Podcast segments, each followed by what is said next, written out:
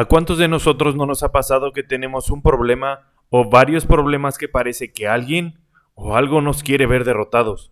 Esos problemas en ocasiones matan nuestros deseos. Nuestra pasión la contaminan con la frustración de lo que no pudimos lograr. O incluso esos problemas que saben a dolor y que lo único que distingue ese amargo momento es el corazón. En ocasiones, muchos de esos problemas los llevamos en silencio. Un silencio que se convierte en un lastre que arrastramos durante mucho tiempo. E incluso algunos debemos aprender a vivir con eso. A veces esos problemas los debemos callar y enfrentar con la máscara de la mentira, porque tal vez seas responsable de un equipo y demostrar tus emociones crees que va a hacerte ver con una gran debilidad. O tal vez a un costado tengas a tus hijos que no quieres que se preocupen al verte mal. Frente a ti puede ser que esté tu pareja, la cual no quieres que se dé cuenta que has fallado y la que muchos de nosotros hemos experimentado, fallar y cargar con el dolor de haber decepcionado a nuestros padres. Cientos de errores, malas decisiones, decisiones tomadas por un deber y no de verdad por querer. Buenas intenciones que solo terminaron en un desastre, cualquiera que fuese o sea la situación que te llevó a ese problema. Los problemas aparte de ser un gran impedimento para conseguir lo que deseamos, también se convierten en una enfermedad que nos va consumiendo poco a poco. Y como toda enfermedad, si la atendemos tarde, por más insignificante que creas que ésta sea, se puede agravar, y esa negligencia nos puede llegar a costar la vida. Estos problemas generan algo que conocemos como estrés, algo tal vez que esta vida tan ajetreada nos tiene sumisos todos los días. Y sumisos me refiero porque queremos cumplir objetivos, metas que nos tracemos, deseos, vivencias o tener diversas posesiones. Creemos a veces que es normal llevar un estilo de vida con mucho estrés. Tal vez tengas razón con el estrés y de alguna manera puede ser controlable y puedes aprender a vivir con él. Pero todo tiene un límite con el que debes tener cuidado. El estrés se vuelve peligroso cuando comienza a reflejarse en nuestros cuerpos, con tal vez tensión muscular, manos sudorosas, dificultad para dormir, caída del pelo y otros tantos síntomas. Lo más complicado es cuando se refleja en tu forma de ser, e invade tus emociones, porque normalmente no nos damos cuenta de qué tan enfermos estamos, porque volvemos normal algunas emociones con las que aprendemos a vivir. Y me refiero a emociones con las que continuamente tenemos que lidiar, como estar preocupados, sentir miedo, fatiga, ser irritables e incluso te cuesta mucho concentrarte.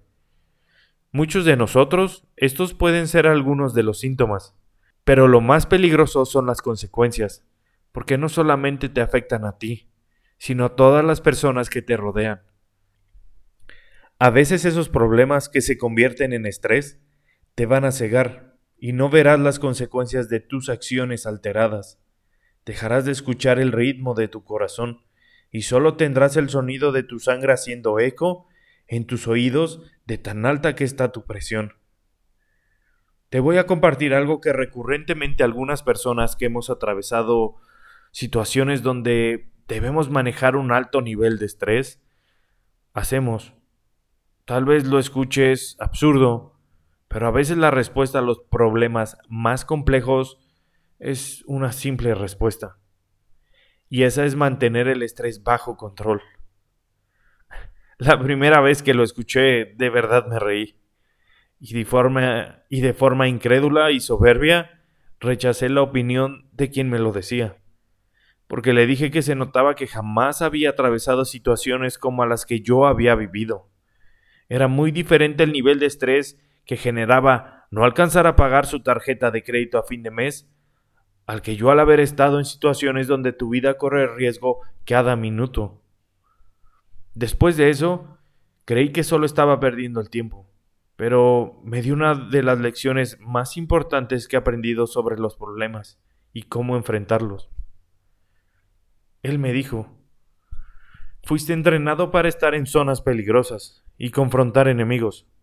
Pero el enemigo más letal que un ser humano puede enfrentar es a uno mismo, porque es el único enemigo capaz de matar tu interior y dejarte vacío mientras estás vivo. Después de escuchar eso y sentir un frío inmenso recorriendo mi cuerpo, aprendí a controlar mi estrés de formas que cualquier persona sabe. Solo que el mundo te ha enfermado, llenando tu mente para que creas que la solución a tus problemas están en cambiar a las personas por otras que te dejen mejores cosas. Tomar cursos de superación, hacerte sentir especial y poderoso con costosas membresías, foros a los que debes asistir y cientos de cosas que solo te van a hacer más débil, porque vas a basar tu equilibrio en estímulos que otros te deben de dar, cuando el equilibrio en tu vida solamente lo haces tú. Si los problemas que tienes te quitan el sueño, estás irritable e incluso estás teniendo problemas con tu cuerpo, como pueden ser dolores de cabeza, dolores de estómago, Comienza primero en hacer esto. Piensa distinto sobre tus problemas. Deja de pensar en tus problemas. El problema ya está, ya lo tienes. No puedes hacer nada. Todavía no se puede hacer el tiempo para atrás. Así que utiliza tu energía, tus pensamientos y tu tiempo para buscar las soluciones a ese problema. Deja de perder el tiempo pensando en tu problema, solo busca las soluciones. Después, busca pequeños momentos en tu día para salir a caminar un poco. La actividad física ayuda muchísimo a relajarte. Busca maneras de relajarte físicamente. De verdad, te prometo que son de gran ayuda. Solamente hazme un favor, no busques cosas externas o busques cosas extremas. Busca cosas que puedas hacer y que estén a tus posibilidades. Si tus problemas son con tu pareja, no te preocupes. Todos las hemos tenido.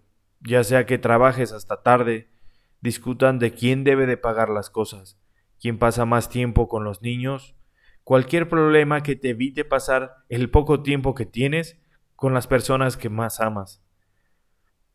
Yo creo que puedes comenzar por organizarte dividir las tareas, las responsabilidades. Trata de buscar qué tiene que hacer cada quien, depende de sus capacidades. Y me refiero a capacidades reales, no falsas promesas. Son un equipo, y la fuerza de un equipo está en sus lazos que deben ser forjados con valentía, compromiso y amor. Si tus problemas son en tu trabajo, pones pausa a tus actividades, y comienza a arrastrar el origen de los problemas. Recuerda no ser soberbio y creer que los demás tienen la culpa de los errores. Debes saber que un equipo es tan fuerte como su elemento más débil. Si tienes un líder, acércate a él. Di lo que piensas, con fundamentos, no con suposiciones. Entrega soluciones, no intrigas. Si es un buen líder, te escuchará y sabrá que tu interés no está en ti, sino en el bien común. Si tú eres el líder, espero que no seas soberbio y creas que todo lo que haces es lo correcto. Espero sepas que los problemas de tu equipo son tus errores. Recuerda, no existen malos equipos, solo existen malos líderes. Si tienes problemas con eso, debes recordar que convertirse en un líder te hace perder el derecho de pensar en ti.